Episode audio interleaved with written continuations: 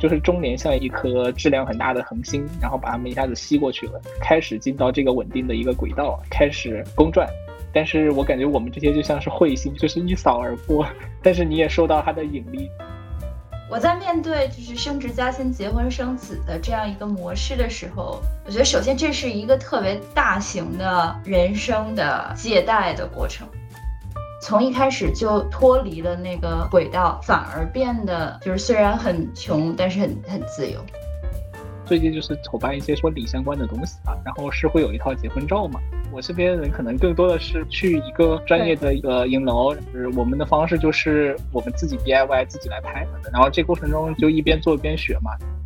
哦，跟大家报告一下，我这儿刚刚地震了。好，好，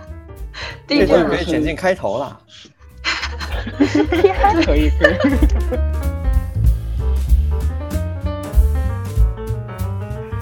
Hello，大家好，欢迎来到投石问路，这里是吴青青。本期节目比较特别，是邀请到了另外三位朋友，大家呢年龄比较接近，然后也是大学的校友，只不过是毕业之后选择了一些不同的发展的路径。今天我们想聊的这个话题呢，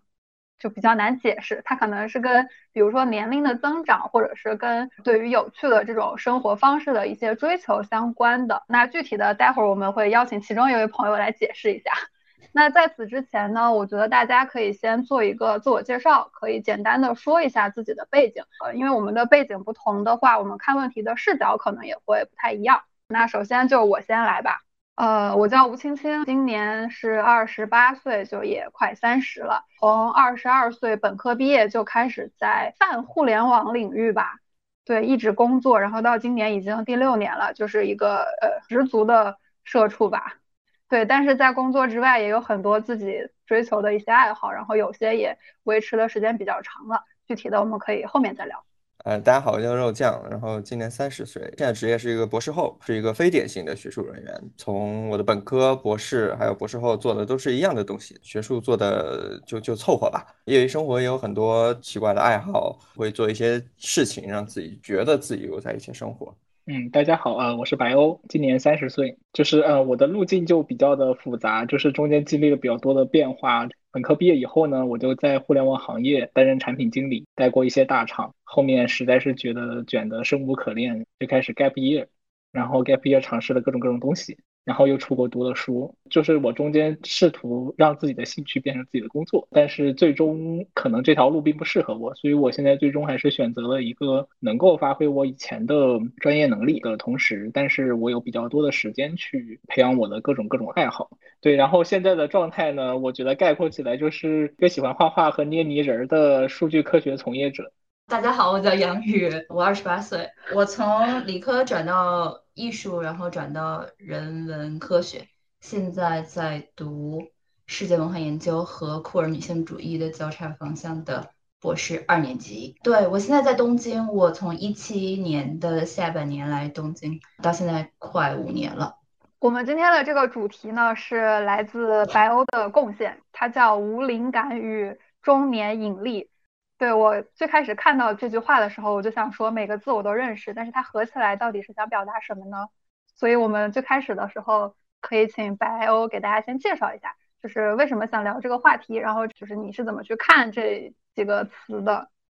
就是我提这个概念呢，就是说我觉得无灵感的是身边的朋友，我觉得大概有两种人吧，就是一种呢，就是可能他会在一定的时间做这个年纪该做的事情。比如说到了我们这个年纪，可能三十岁左右，比如说男生开始成家立业，开始买房或者进入一些比较稳定的职业或者怎么样，可能我觉得会走向一个更稳定或者更务实吧，就是社会上可能被称为务实的这么一条路。对，但是我的另外一些朋友呢，就感觉就是他们仍然在折腾。虽然大家到这个年纪，但是大家还是在做着自己可能二十多岁可能会做的一些事情。比如说，像我有的同学就是放弃了工作，然后重新出去读博士，或者说彻底转行了，去当一个小说家，去尝试写小说。就身边有这样的朋友，然后我们聊起来的时候，就大家都会提到一个概念，就是无灵感，就是感觉大家都是这种没有太强年龄感受的人。这就是我想聊的这么一个主题。第二个主题呢，就是。中联盈利呢，是那种觉得除了关注这个之外，我更关注这中间的一个变化。我觉得有的人可能在，比如说二十五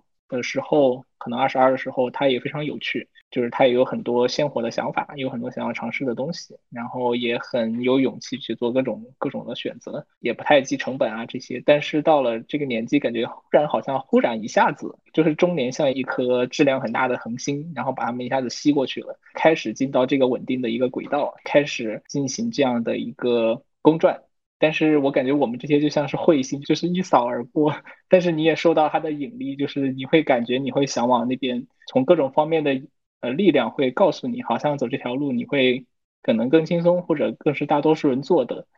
但是如果你要这样飘过去的话，你可能是一个比较孤独的状态，可能身边的人很难跟你有共同语言，也没法理解你在做什么。所以我就想到这么一个话题，我想找找身边比较类似的朋友，就是大家都比较无灵感的来聊一聊，看看大家对这个东西的想法是什么，以及大家有受到什么样的中年引力，然后以及自己是怎么跟这个引力做一些对抗的。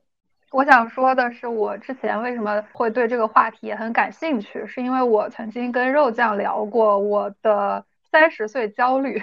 就是我会觉得，虽然是从二十二岁就开始进入互联网行业打工这么多年，但是我其实觉得我的状态跟在学校的状态并没有特别大的差别，就是我并没有觉得经过六年的社会的毒打，我就变成了一个所谓很成熟的人，或者是有非常翻天覆地的一些。生活状态的变化，然后也没有走上那种大家说的那种既定的轨道，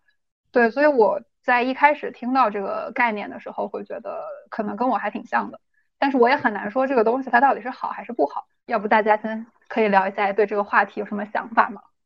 既然大家都是非典型的社畜和非典型的学术人。我昨天跟我对象说，今天要跟这个青青录这么个节目，然后他问我是什么主题的，我说这个大概就是你走在这个人生的路上，它会有一些既定的一些规训，它会有一些引力，不管你想做什么，就是会有这些规训，或者说这些既定的道路等着你走过去，然后你的路可能跟他不太一样，但是曲曲折折走的时候，总会有点儿看到别人的朋友圈也好，看到别人。做的事情也好，你会有一点焦虑，或者说有一点怀疑自己现在做的事情对不对？这是我对中年引力的理解。无灵感，我觉得无灵感对我来说其实不算一个需要特别去注意的事情，因为我本身我觉得我是一个比较迟钝的人。比如说大家说的本科毕业、博士毕业，或者说到了三十岁，就是这个节点，好像在你看社交网络也好，你看平时公众号也好，会有很多人说自己焦虑也好，自己什么样也好，但是我好像是那种。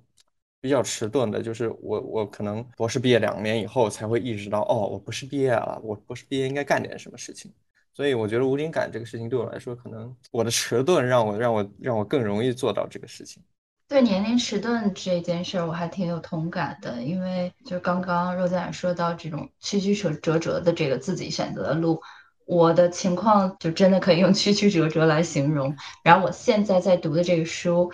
就去年发现，呃，其中有一位今年他已经博五了的学姐，她是咱们的校友，而且就是她跟我是本科是同级的。可能在这个时候会就是突然意识到，哎，我在中间已经就是在其他地方花了这么长的时间，但可能不会觉得是那些时间是浪费了，或者是。走了弯路是没有必要的什么的，反而会觉得反正是自己选的嘛。某一段时间可能为了钱，某一段时间为了理想，某一段时间为了兴趣，某一些时间是为了冲动什么的，然后最终就你有这样的经历，所以才是你嘛，你所以才有趣嘛。就觉得我好像就不太有太大压力，不过我有的时候也会就反过来分析，说我为什么不会觉得，比如说成家立业是一个目标，或者是是一个值得我感到压力的事情，或者说和其他人不一样，或者跟主流或者刚刚大家说的这种常规不一样，为什么我不会感觉压力？我觉得这个跟当然很很多方面原因，但是其中有一点就是，我觉得我的成长环境中没有人。就是我没有一个榜样是，就是他一直在往前推进，然后他的人生轨迹特别的金光闪闪，然后他在每一个阶段都有一个固定的成就什么的。就是墨守成规的人有很多，在我成长的环境里面，可是他们的墨守成规都没有带来任何的，在我看来都没有带来任何的，没有没有带来任何的，嗯，他们生活中的乐趣，就是他们最终好像。并没有很快乐，然后他们也没有很努力，所以那我就可能从一开始就，首先就没有我需要像别人一样努力的这么一个压力或者动力。然后另外一方面，就可能是因为我出国了，就是 离开离开一个比较军医化的，相对来说比较军医化的环境，可能是挺帮助做一个不在这些衡量标准下精心考量过的这这样的一个决定。这一点其实我觉得就是在国内的大家，如果你还能在一定的阶段保持有趣，或者也不一定是在国内吧，就是如果你在一个比较均一的环境下，但你还是可以在，比如说在主业之外有你的副业，或者是你有在坚持自己的某一方面的兴趣爱好或理想，我觉得那个其实需要更多的能量和和勇气。嗯，对，就是刚刚白欧有提到中年引力的时候，会说就是。比如说社会上有一些人，他们比较符合什么到什么年纪做什么事情。其实我可能之前没有很深的感受，但是这几年我会慢慢发现，说可能大家很大一部分人确实是按照这个节奏在往前走。就举个例子来说，呃，我是一八年左右的时候，跟当时的同事，我们呃大概十来个同事，我们是一个小组的，我们关系非常好。就后来大家离职了之后，还依然保持着很好的联系。一八年的时候，我印象很深，那个群的名字叫“中年戏精学院”吧，就是类似一个非常逗逼的一个群名。然后过了三四年，到现在这个点的时候，这个群名是我改的，这个群名已经变成了“中年买房群”。就是你知道，这个群里的大家其实年纪也差不多，除了两三个人之外，都已经在北京置业了，然后有的已经结婚生子了。然后我就会突然意识到自己可能是这个群里面的一个异类。就是并没有走上这样的道路，而且也没有觉得说自己需要走上这样的一个道路。就是我跟他们在日常交流的时候，其实会觉得，呃，大家还是就是保持了一定的生活的活力，但是实际上在做具体的生活选择的时候，还是会就不太一样吧。就我觉得大家也可以讲一下，说比如说你觉得你周围的人他们现在是一个什么样的状态？为什么你觉得想或者是不想成为这样的一个状态？哎，我很想想插一下那个杨宇那个话题，就是其实杨宇也算我我身边周围的人吧。其实我还蛮羡慕这种有这种非常奇怪的，不是不是叫奇怪吧，非常独特的生活轨迹的这样的一种生活方式吧。因为谢谢，因为就是从我从我小学开始到到现在，其实都有一个邻居家的孩子，就是不管是这家的或者那家的，总归在每每个阶段会有一个邻居家的孩子，他做的学术又做得好，然后考试考得好。然后保送保得早，反正就是你竟然不是那个邻居家的孩子吗？当然，我可能是一些人的邻居家的孩子，但是在我之上还有其他的这个，比如说我邻居的就是隔壁的，他前阵子已经结婚了，所以对我妈来说，我啊，对就是就是又有一个压力，就是他都怎么样怎么样了，你怎么还没怎么？其实我一直都是在这种压力之下，后面对我的选择其实是会有一些影响的。比如说，你看到他们怎么样，或者说你父母向你表达的他们眼中的邻居家的孩子是什么样子的，他的这种观点其实是会影响到我最后的选择。像我刚开始说的，我最后的选择就是非常直升的一条路，这这其实是是是一种比较偷懒的选择，因为对我本人来说，就是其实它在每个衔接的阶段，它是一个相对来说比较容易的选择，不太需要离开自己的这个舒适区。然后你在这样的一个 base 下，你可以去去发展一些其他的爱好。对我来说不是这样的，但是我在这种生活状态的时候，我就会想，如果比如说，如果我当时出国了，或者说如果我当时选了一条不不一样的路，我现在可能会是什么样子？所以你会觉得你其实是走了主流的路吗？主流不算主流吧，因为我感觉我本科到现在。跟我一样走这么一条路的人不算太多，就是可能是因为现在互联网的人实在是太多了，因为你不管怎么怎么样，你身边都有非常多互联网的人，所以我在这样的一个人群里面就显得有点儿，反而有点非主流。对，但是你做了这个非主流的选择，但是你还觉得它不够非主流吗？可能是我妈看来它不太非主流。嗯。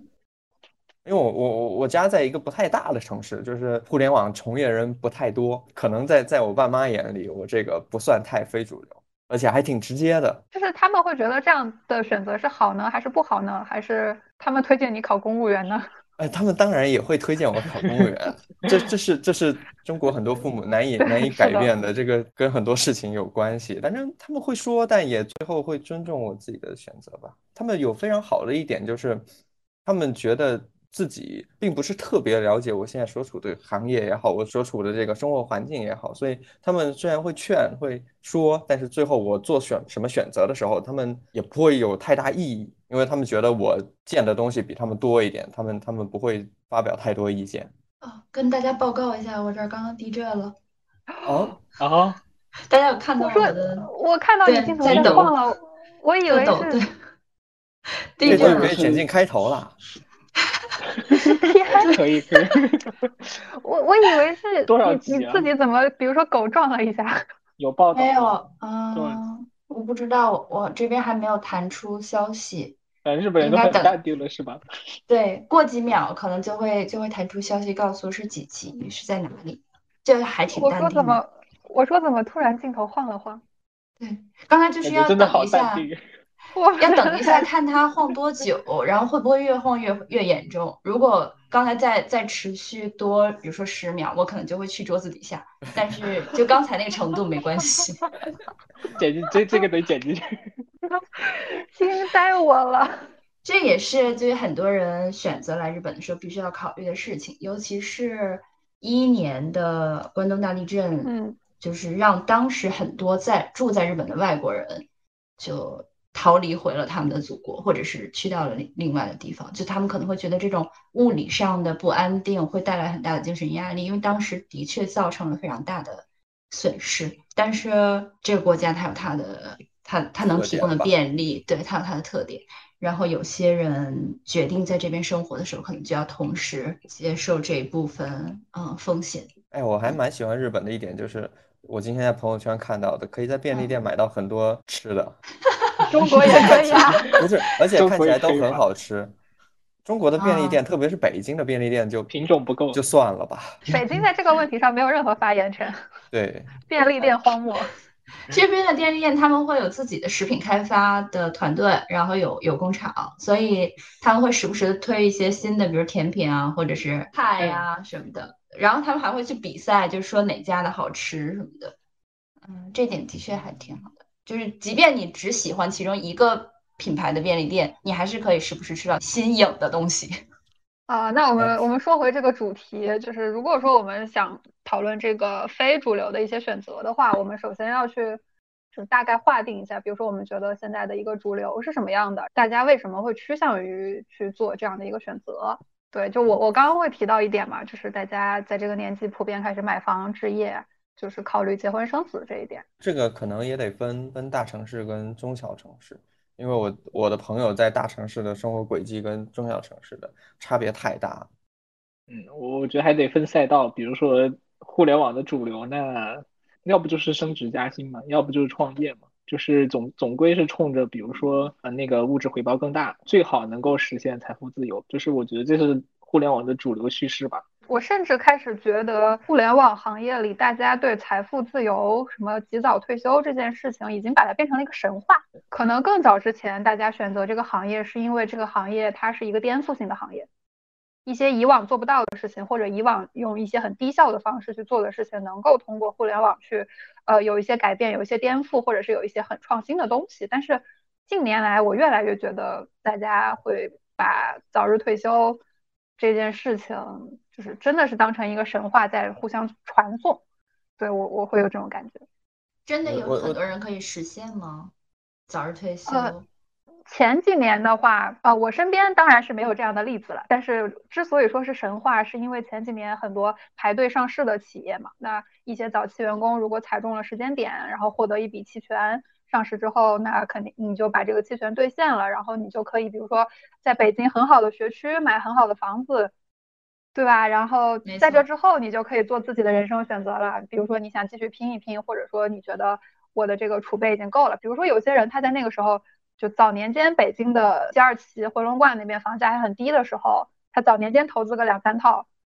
那他在做完这些选择之后，他就可以选择我是不是要退休了。对，就是这些神话故事会流传在大家的这种讨论之间。我我其实个人还蛮讨厌这种太宣扬这个事情，因为我觉得这个事情其实大部分人是有他的，当然很多人有实力啊，但是也有一些偶然性在里面。其实更大部分的人是需要加引号的按部就班去挣一些钱来维持生计的。那我也不觉得这种故事能激励这些维持生计的人有太多的精神上的鼓舞或者精神动力之类的。就所以我觉得在这两年呢，这个叙事可能就就可能有些变化吧，因为这两年的大环境已经不允许再有这么多财富自由的故事了，所以这两年大家可能就变成了一种就求稳吧，就是我能先稳稳当当的干着，确实他的行业收入会比其他行业会高一些。我身边确实有财富自由的人，就是本来是本科一个同学，然后他当时做量化做的比较早，我也不知道他具体什么轨迹吧，但是。是去了一个量化的公司创业，后来他朋友圈画风就变了，原来就是跟我们一起出去吃吃喝玩玩，后来就是开始探店，各种高级寿司店或者高级的酒店开始探店。一开始聊这选题的时候，我就觉得，就是刚才青青说的，可能要先大概描绘一下主流是什么样的，然后去看主流之外的这种不同的可能。我因为本科毕业之后就离开了，而且我是真小镇。做题家就是我，我的出生的地方就是以镇为结尾的，呃，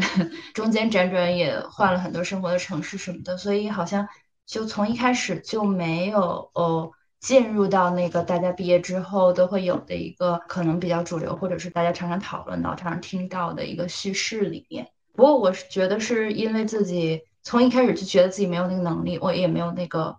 承诺。我的生活的那个能力，就是我我没有办法向自己保证说，我我这样做就可以了，或者是我如果我这样做我可以成功，或者我可以就是跟其他人比，如果我跟其他人做一样的事情，我没有保证自己能像其他人一样拿一样多的薪水和一样时间点退休。所以从一开始我就觉得，既然没有这方面的能力或者没有这方面的动力的话，可能就早一点儿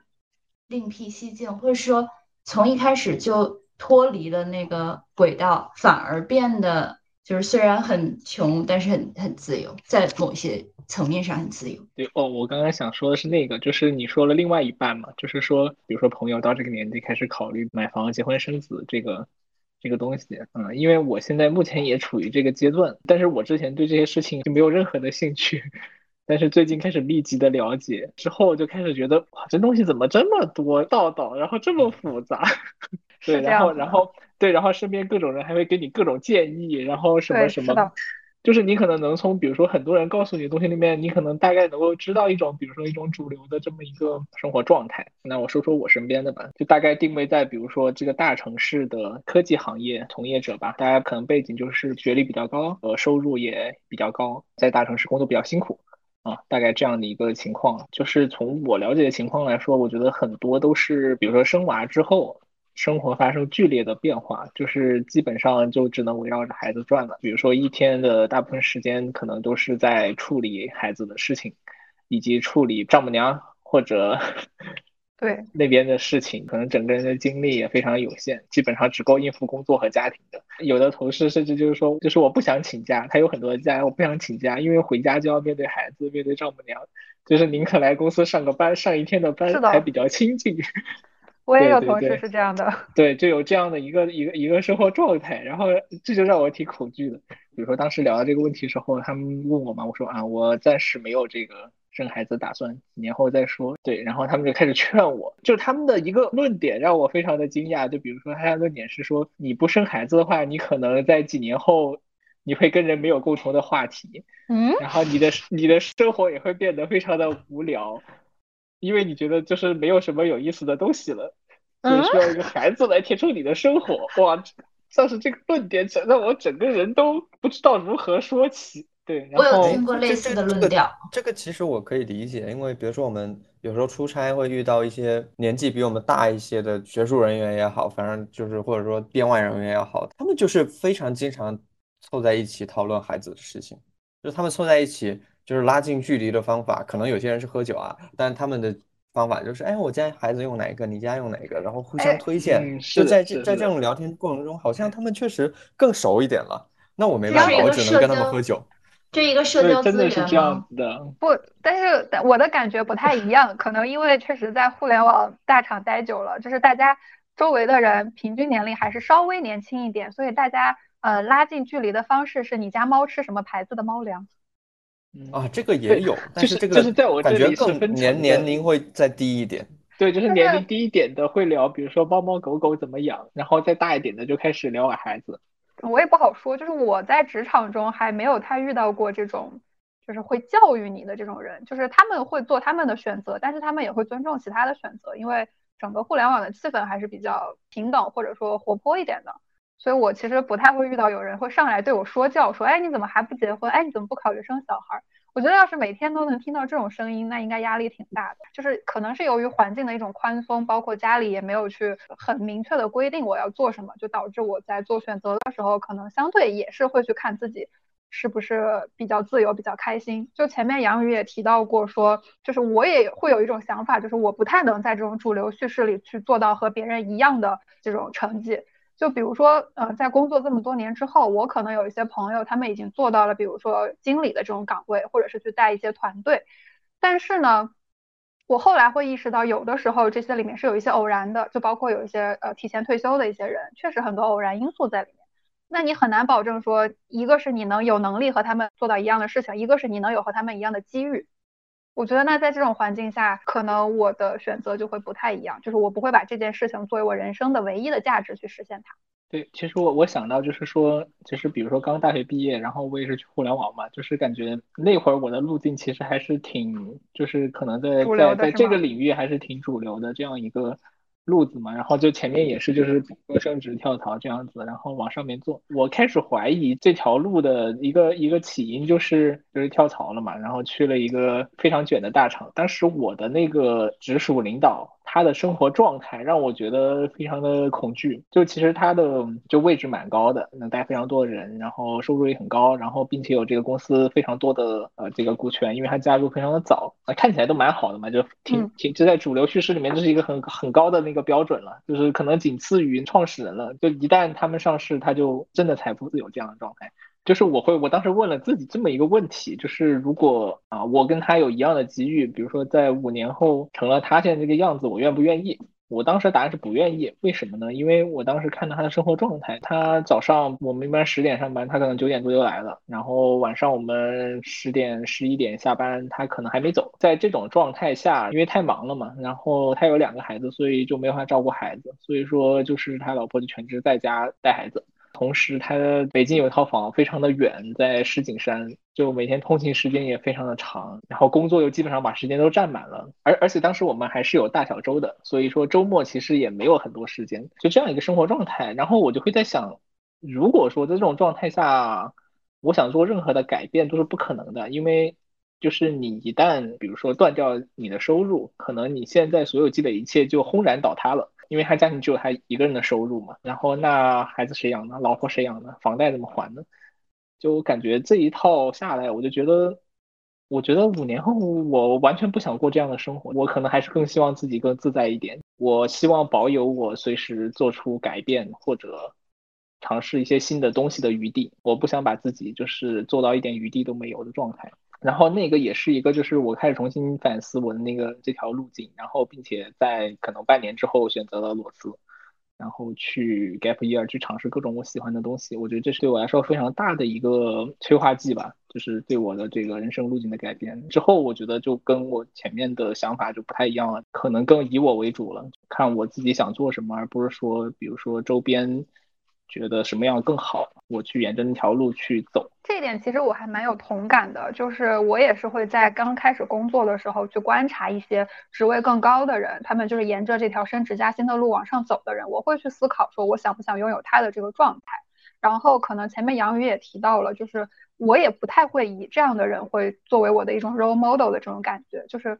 我不太会觉得说一步一步的往上走，走到可能某一个大厂的中层。或者是再往上走，走到高层，然后拥有一些职业上的权利，然后和很高的薪水，但同时也要面临很大的压力，以及很长的工作时间，以及你的这种工作的不确定性。因为你确实，就像刚刚白欧也说了，你确实你来的，你得到的这一切，它是有可能会消失的。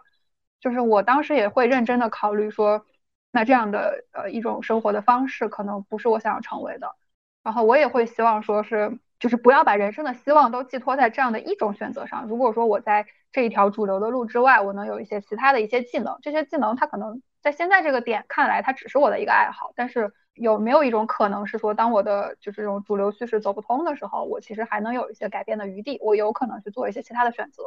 我后来也是会有有这样的一些想法。就是我觉得大家可以也讲一下，说比如说，如果我们觉得自己是远离了主流的一种选择，那是什么让我们做出了这种选择？那现在的这种选择之后，我们会觉得有什么样的一些困惑，或者说觉得还挺好的这种？我也我也有类似的这种，你往上看看别人的生活方式。举两个例子，一个是我导，我导师他是一个非常说闲云野鹤的人，就是他他很喜欢他的工作，他从他从他上大学到现在没有离开过这个学校，也一直在他的岗位上做这个工作，然后他觉得很开心。虽然他每天他他早上可能吃个面包，中午吃个这个泡面或者速冻水饺。然后他也不喜欢跟人交际，所以他晚上应该也吃的比较简单。但是他他他很开心，他觉得他干这个事情很好，他也乐在其中。他觉得他指导学生去做这些事情，确实能为这个世界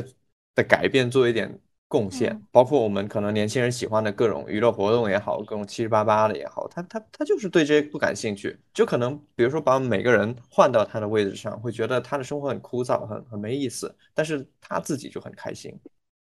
然后另一个例子就是我一个师兄，他现在也非常好，也已经有一些小的一些人才的帽子。但是我了解他的生活状态，就是这像像这个白欧说的，也是就是早上七八点或者八九点出门，然后晚上也得九十点回家，家里也有孩子，孩子也是老婆照顾。有时候我会想，这个事情就只是在我们看来很很不那么开心，但么但是他们自己好像 somehow 他们非常投入这样的生活，而且他们觉得这样的生活很好。就是我觉得可能也是一种选择吧。我自己为什么没有走上特别主流的那种路呢？我觉得就是一大原因是因为我一方面可能有点信心不足啊，像像像刚才杨玉白瑶说的，我不觉得我自己在传统叙事里面是可以做到 top 或者很厉害的一些人，所以我本身第一对自己的就是要求就不是那种主流的那种叙事。然后第二个，我觉得可能是有一些现实原因的，比如说我的文章发的就是就是没有那么多，我平时做实验或者说学术的时间时间就是确实没有那些拼命的人那么多，所以就是我这个时间我确实用来做其他事情了，我对这些事情确实就比较感兴趣，当然它不不能成为一种职业啊，那些感兴趣的事情。对，我就想说，我们请唯一一位把自己的爱好变成了自己人生事业的朋友。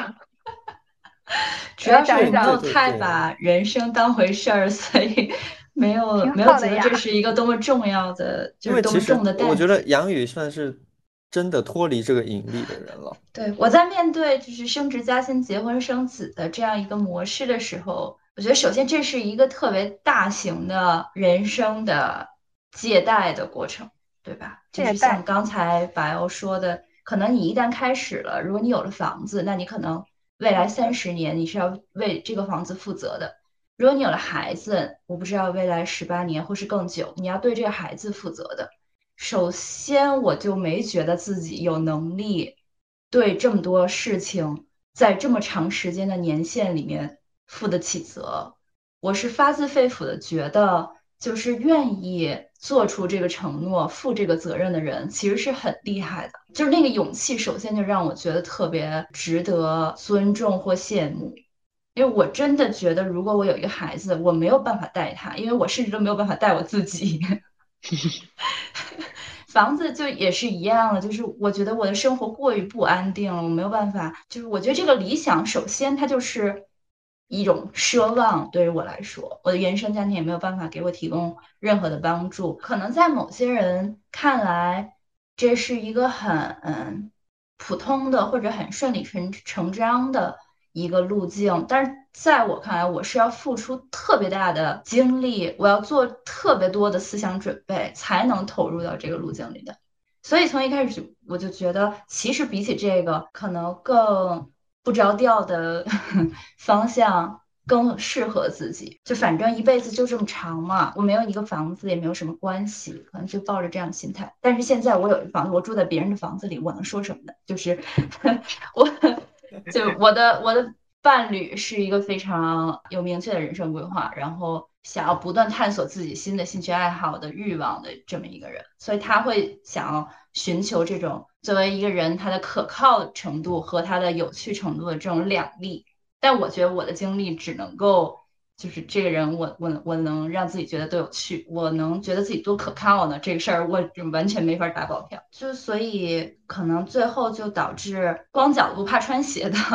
就在我没有任何基础或者没有任何预先的导向说你可能走这条路会比较容易什么的，没有任何这种基础的情况下，就是所有的选项对我来说其实都是一样的，那我可以就是自由生长。随意蔓延，然后就蔓延 到了，就不断在在探索，然后蔓延到了不着边际的地方。后来在这个过程中发现，其实也不是说你走的路子不一样，你就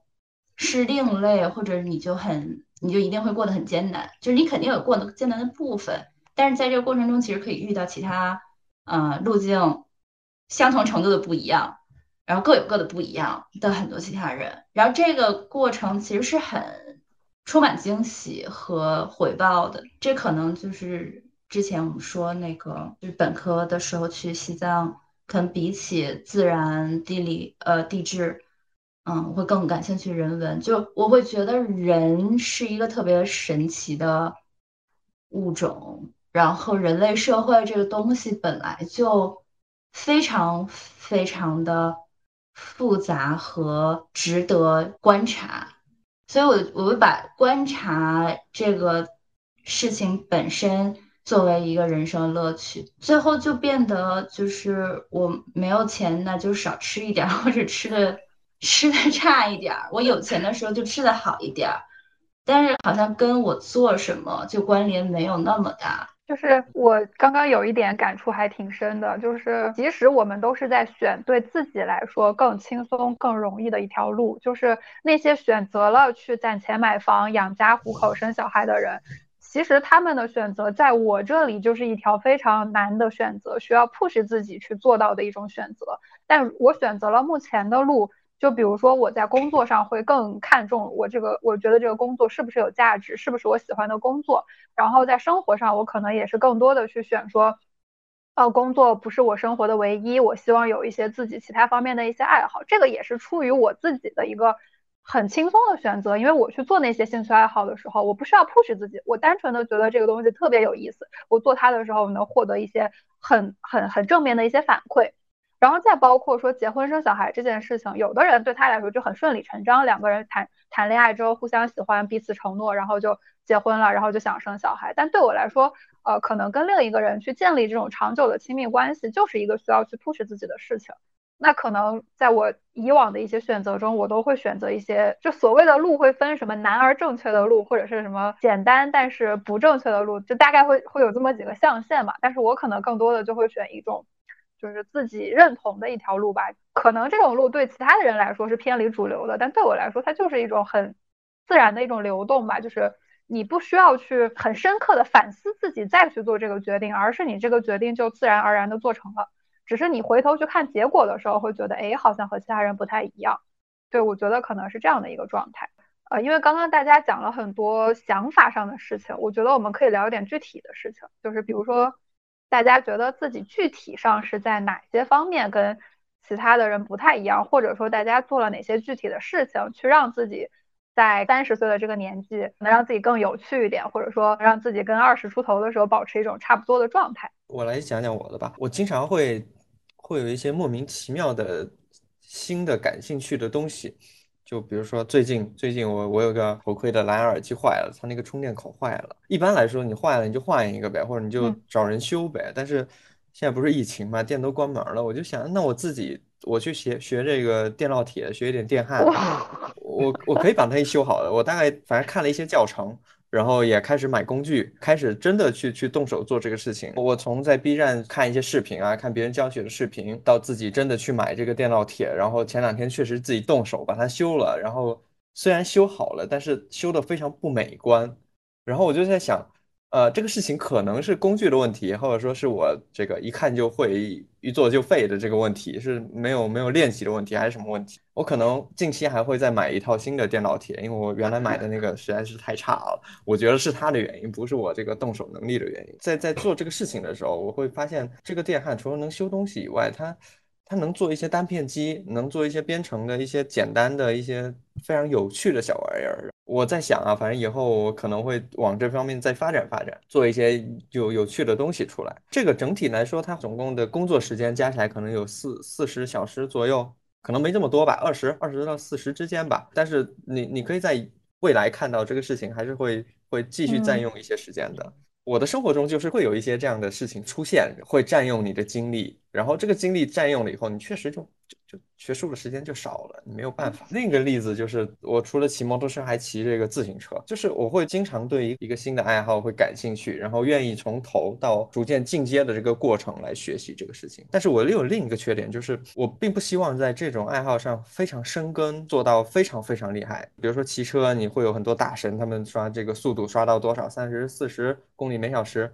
我我不用，我到到差不多。就是正常人的这个爱好中上水平我就可以了，我不会再往往里深了。所以你经常会需要学一些新的东西，花一些新的时间，所以挺好的。大概是是是这么一个，就我觉得我从本科结束毕业以后到现在，基本就是这样的一个模式，所以就是会会分配一些时间。然后在本科之前，主要是因为我觉得我原来的初中小学、高中生活比较比较无趣，就是我们高，特别是我们高中啊，它有很多社团。他在高中就已经成立很多社团了，然后你就可以看到一些在这这方面牛逼哄哄的人，他们做的就看起来他们的宣传片或者说他们表现出来的他们生活太丰富了，太有意思了。比如说轮滑，比如说滑板什么的。在本科这个阶段，我主要是在在补这些东西，在补一些以前自己觉得非常帅气但是自己不会的东西。这些事情占用了我非常多的时间。刚才说追求不同的呃兴趣爱好，然后不要求达到一个多么顶尖的水平，这个其实就跟打游戏是一样的。有些人打游戏是为了刷排名和奖杯，对不对？但是有些人就是打游戏的这个过程本身就已经足够好玩了。嗯，对对对对。就开始的契机可能还挺多种多样的。对。然后最后，嗯，这个过程是不是真的就是乐在其中？然后要达到什么样的标准，或者是做到什么样的程度可以？就是自己 enjoy 最大，这还挺不一样的嗯。对，就是我发现有些人的想法也很神奇，就是有些人会觉得你既然投入了精力去做这件事情，那你又没有去把它做到一个很好的水平，那你这件事情到底为什么要做它？就举个例子啊，对，开心啊。就就举个例子，呃，因为我是在一个剧组做宣传，然后这件事情也做了很多年，我从一五年开始就在。做一直做到现在，但是但是实际上呢，就是这个剧组没有我，它其实是能正常运转的，因为本身我不涉及到戏剧制作的那个环节，然后也不涉及到卖票的这些环节，他们都是因为戏好才去看这个戏，不是因为我宣传的很好才去看这个戏，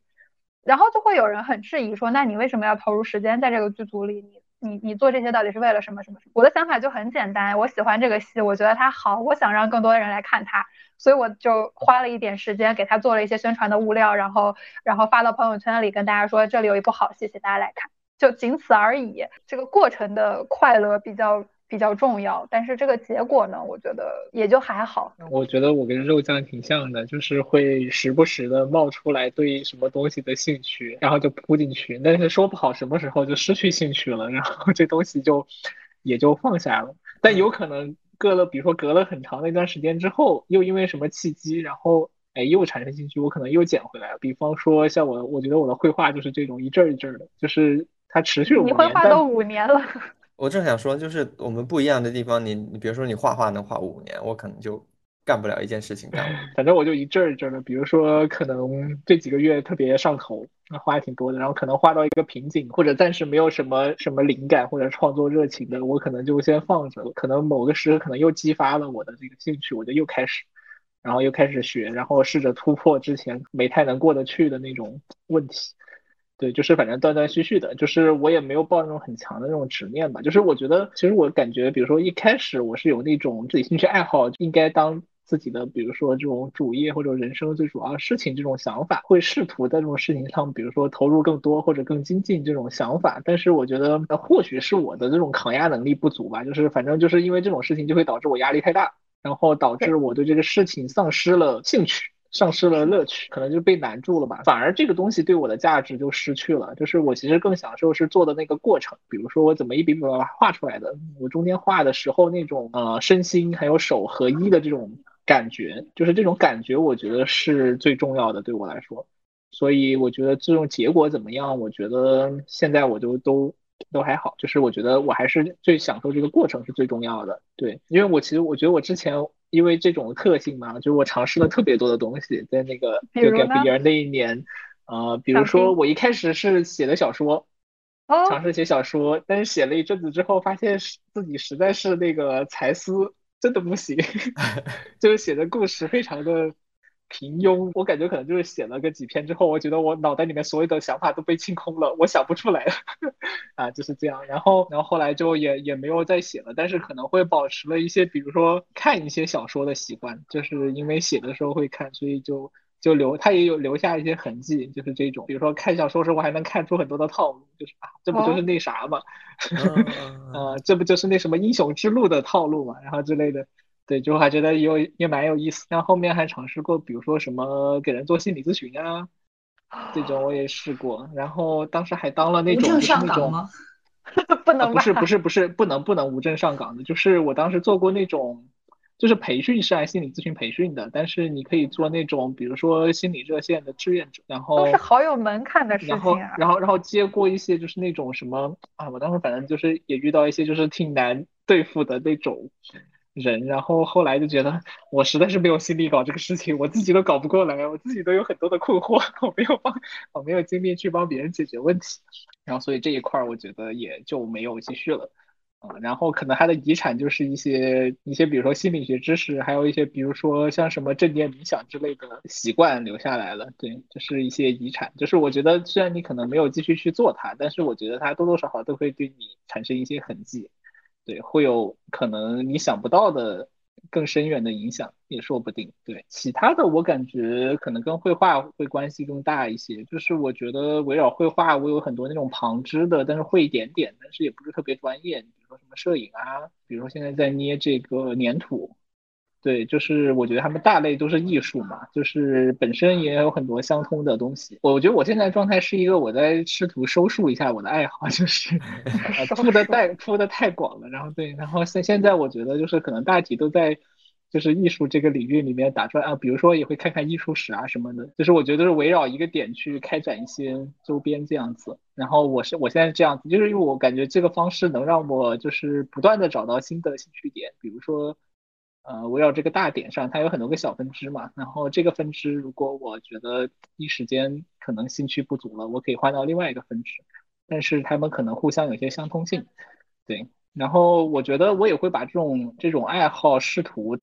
带到生活里面去，就是比如说让我本身的普通生活让它变得可能更有意思一些。最近就是筹办一些什么婚礼相关的东西吧，然后是会有一套结婚照嘛。是我们的方式就是我们自己 DIY 自己来拍，就是我来负责拍这个东西，然后我们就开始，比如说去购置一些，比如说能够远程控制单反相机的设备啊，然后可能自己买一些棚拍的比较平民版的平棚拍设备啦，然后自己。就搞着玩儿，然后自己搞一套。我身边的人可能更更多的是，比如说选择某一天去一个专业的一个影楼，然后他们带着你拍上一整天，再从里面选几十张出来，这样子的一个模式。对，然后我们就可能选择，比如说几周去一个周边的一个景点或者什么，然后我们俩自己在那拍，然后拍个可能二三十张，觉得差不多了，然后就收拾东西走，就是多次的这样进行，然后我们自己挑，然后按自己的想法去修图啊什么的，然后这过程中就是得就一边做一边学嘛，就是就可能这是我的思路吧，就是可能去做一些比较喜欢的事情，然后试图用这个喜欢事情去改造一下现在比较呃我不太愿意去做的事情，就是比如说我觉得如果把结婚照当成一个任务，我就。特别不愿意，但如果把它改造成一个自己能玩的东西，那我觉得嗯还可以，挺好玩的，我就有了就是去做它的动力。对，这是我的一个啊思路吧。我我插一个问题，就是因为白欧之前也是在互联网大厂工作过的，我特别想知道，就是你就是之前的那种忙碌的状态和你现在的这个状态，就是你能描述一下他们的一些，比如说区别吗？或者说改变或者是什么的对比？嗯，我开始就是在互联网的时候，头一两年不算很忙，七点多八点能下班的那种，所以我感觉就是还有一些富余的精力，所以那个时候我周末就会去画室学画，对，然后后来去了一个很卷的大厂之后，就是连周末的时间可能都在加班，就可能那一年我都没有去过画室，因为我感觉没有那个心力去做这么需要这么集中精力或者需要这种性质的事情了。然后可能就只想在家里面看看特别无脑的剧，可能对人的精神状态要求最低的娱乐方式，只有这种方式可以接受了，其他的稍微。复杂一点的事情，你都会觉得没有那个心力去做。那个当时的状态就是那样，所以感觉可能整个人都枯竭了吧？啊，因为你长期处在那种环境下，然后你又没有办法做自己喜欢的事情，做一个补充或者充电，就感觉很快人就耗干了。对，然后所以可能后面就走了嘛。我觉得现在状态是一种，现在我觉得相对更平衡一点吧，就是比如说工作时间的长度。不那么长，然后我晚上回到家可以做一些自己的事情，周末也可以做一些自己想做的事情。在这种情况下，我觉得就我会有个比较明显的感觉，就是我在从事爱好的时候，我觉得我自己活得像一个人。但是我在上班的时候，我觉得我是一个被异化了的工具，就是你可以把我当成一个机器或者一个黑盒子，你布置什么任务，我给你产出什么输入输出。对，就是我我这个人是不重要的，就我又没有灵魂也不重要，感觉是被异化了的感觉吧。然后然后我要靠，比如回到自己家去做一些自己想做的事情，比如说因为我现在做的偏艺术相关的嘛，我觉得就是我能在那种创作当中突然感觉啊，原来人是可以。做很多事情的，就是人的意义，并不只是在于挣钱为生、买房买车、结婚生子这一套传统逻辑。就我觉得，我从这种小事当中感受到了人活着的意义，就大概是这样。把我体会到了资本主义的核心。对，异化，异化，没错。它的逻辑就是这样。我还蛮羡慕这种就是上下班分得很开的生活，因为对我来说，特别是现在居家，就是就是没有没有什么。自己的时间跟工作时间的区别，呃，特别是搞学术，你就是你想你想搞的话，你可以全天一直在搞，一直在看文献，一直在写东西。你不想搞的话，你全天可以都不搞。然后像我们所谓的这个检查点，也就是两周一次的主会，所以中间的时间真的非非常难安排。我的检查点一个学期只有一次。就平时真的是散养。大家之所以我的理解，大家之所以能选择很多不一样的方向，可能是因为存在一个，我不知道它是不是也是包含在资本主义的逻辑里面的，就存在一个线性的标尺，有一个呃时间和成就的一个规划。比如说你的事情做的是不是够好？你的爱好，你有没有把它推到一个极致？这其实是有一个呃线性的评价标准，对吧？那可能有的人会觉得，呃，我要在这个标准里面，当我和其他人比较的时候，我要达到一个什么样的程度，我才可以满意？然后包括时间上的这种线性的标准，那跟某一个主流的也好，大多数人会选择的也好，一个人生轨迹相比。在相应的时间点，我有没有做到相应的东西？我有没有达到相应的成就？包括我觉得买房、生子这些，也是其实是一个对未来的一个线性的期待，就是你会相信，首先这个未来是存在的，然后在那个未来里，你有你的房子，你的房子也是存在的，然后即便有一天你不再存在了，你的孩子会。延续你的名字，或延续你的 legacy，会这样一直继续下去，然后这个社会会这样不断的、不断的往前走。但是其实，首先这个现象的标尺是否真的成立，就是值得商榷的。比如说，可能有的人他就是现世已经活得很辛苦，他就没法那么期待未来。那他如果经历了很复杂或很痛苦或者很烧精力的事情的话，他可能就不一定会相信他的孩子。将来有一天会过得比他更好，那他可能就对，比如说生子这个需求或者希望就没有那么乐观。就是在这个评价标准方面，就也是一样的。如果你自己给自己设的这个标尺，它不是线性的，就是如果你自己就是处在一团就是离散的状况下，或者你只有一个属于自己的中心点，然后你在那个点的深度上或者颜色上下功夫，而不是去。问这个点下一步往哪儿走，它能走多好，你可能就会选择不一样的道路。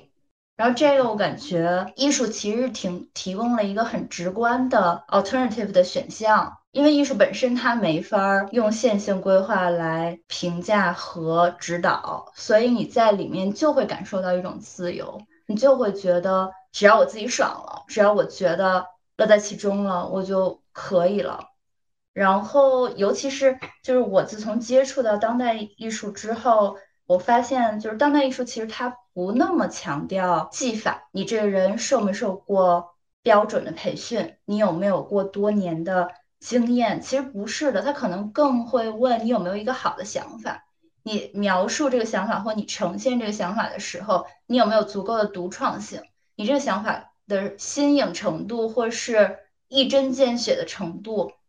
能不能吸引到属于你的观众？那这些其实都不是在一个固定好的标准里面评判的，而且它在技术上也会吸收很多。比如说，你是一个科学家，你也可以把你的理工科的经验，或是你社会学科、人文学科的经验带到艺术创作的这个过程中。有很多人是从比如说生物学家或是建筑师转行到。当代艺术作品的创作当中，这个其实是一个特别吸引我的点。我作为一个一直在跨专业的人，我发现其实当代艺术这个存在，它是提供了一些多样的可能性的。然后在这些可能性里面，你就不用再担心你人生里面积累的或你过往经验中的那些东西哪些是有用，哪些是没用的。就你只要想用其中的某一部分，然后你能把它用出来，做成你。自己理想中的样子，你其实就已经很出色了。然后你的出色，如果你运气好的话，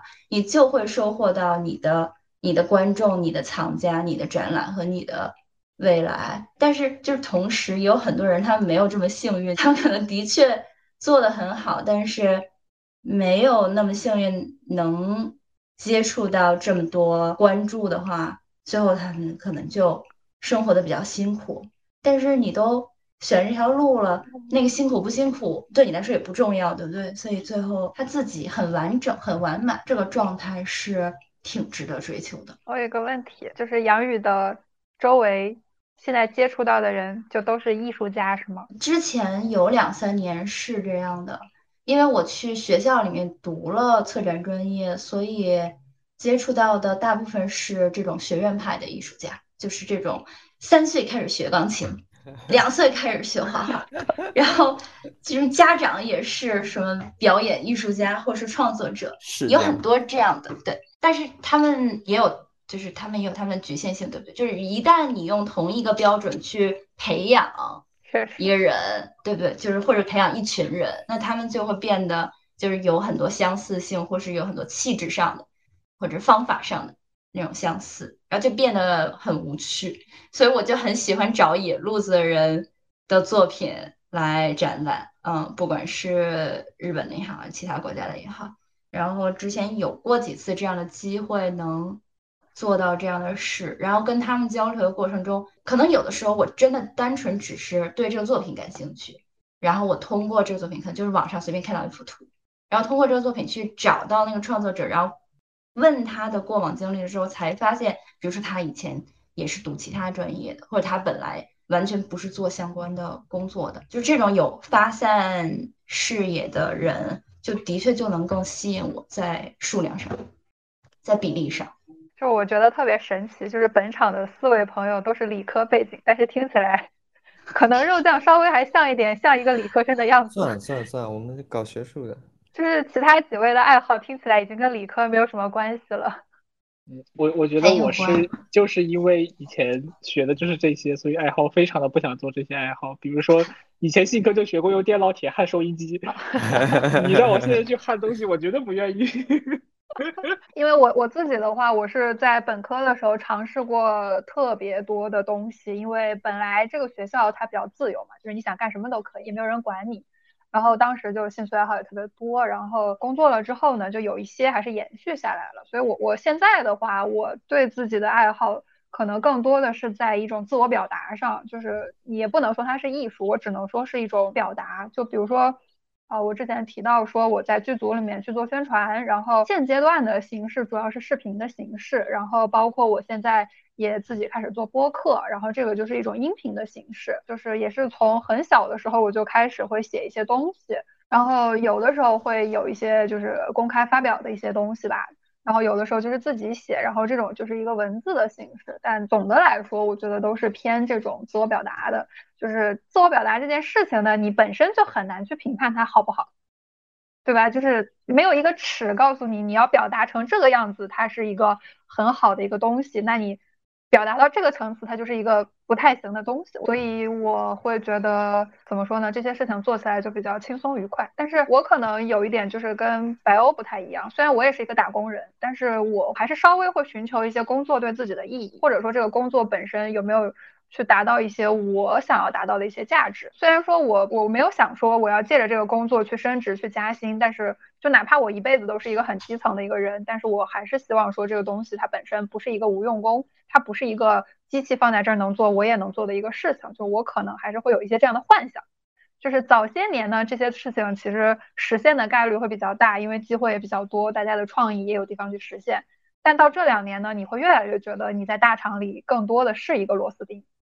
但是我我可能就是会有一些呃相对理想的一些追求吧，就是希望尽可能的去寻找这样的一些工作机会。毕竟它在你的生命的时间中还是占据了挺大一块儿的，所以我还是比较希望说这一块的时间是能有它的意义和它的价值，也能有我我作为我的一些东西在里面。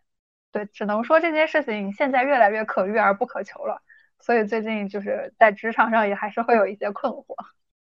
哦，我要补充一下对我对工作的态度，就是并不完全是那样子的，就是，就我觉得我对工作要求是这在这个工作里面有一些，就是有点类似于我爱好这样的东西，就是它能够让我能够比较自主的去操控很多东西，就是我有可以发挥的空间。那其实比如说我现在在做的这个。就是数据科学的这么一些项目，可能偏科研一点这样子，然后其实里面是有空间我可以自己去发挥的，然后去学习一些新东西。比如说，你可以设计一些不同的数据可视化的方式，就是你中间有很多想的过程。比如说，你是训练这个模型还是那个模型等等，就是就是我觉得我需要这个工作里面有这种类似于。我爱好的元素，它能够让我自主的操控一些东西，就是这个东西有可以玩的成分，我才可以持续的这样做下去。如果只是一个完全我没有任何的这个激情的东西，我觉得可能也很难坚持到下班。确实，对。但是我觉得它的本质就在于说。它有一定的自由度，但肯定没有那么的自由，所以或多或少的还是有被异化的感觉。我我对他的要求就是他不用那么的好，他的工作不用那么的好，但是他不要太坏，不要让我就是完全的没有发挥的空间，对我就可以了，因为我需要就是我有自己的空间。其实理想的工作当然是不存在的，就是肯定不会有方方面面都非常合大家心意的工作，所以这个时候就选择就会比较重要。就是你到底是要选一个自由度很高，但可能同时风险也很大，甚至压力可能也很大的一个工作，还是选择说可能有趣比较重要的一个工作，还是选择可能说就是他只要让我按时上下班就好的工作。其实这种选择也是比较反映不同的一种生活状态吧。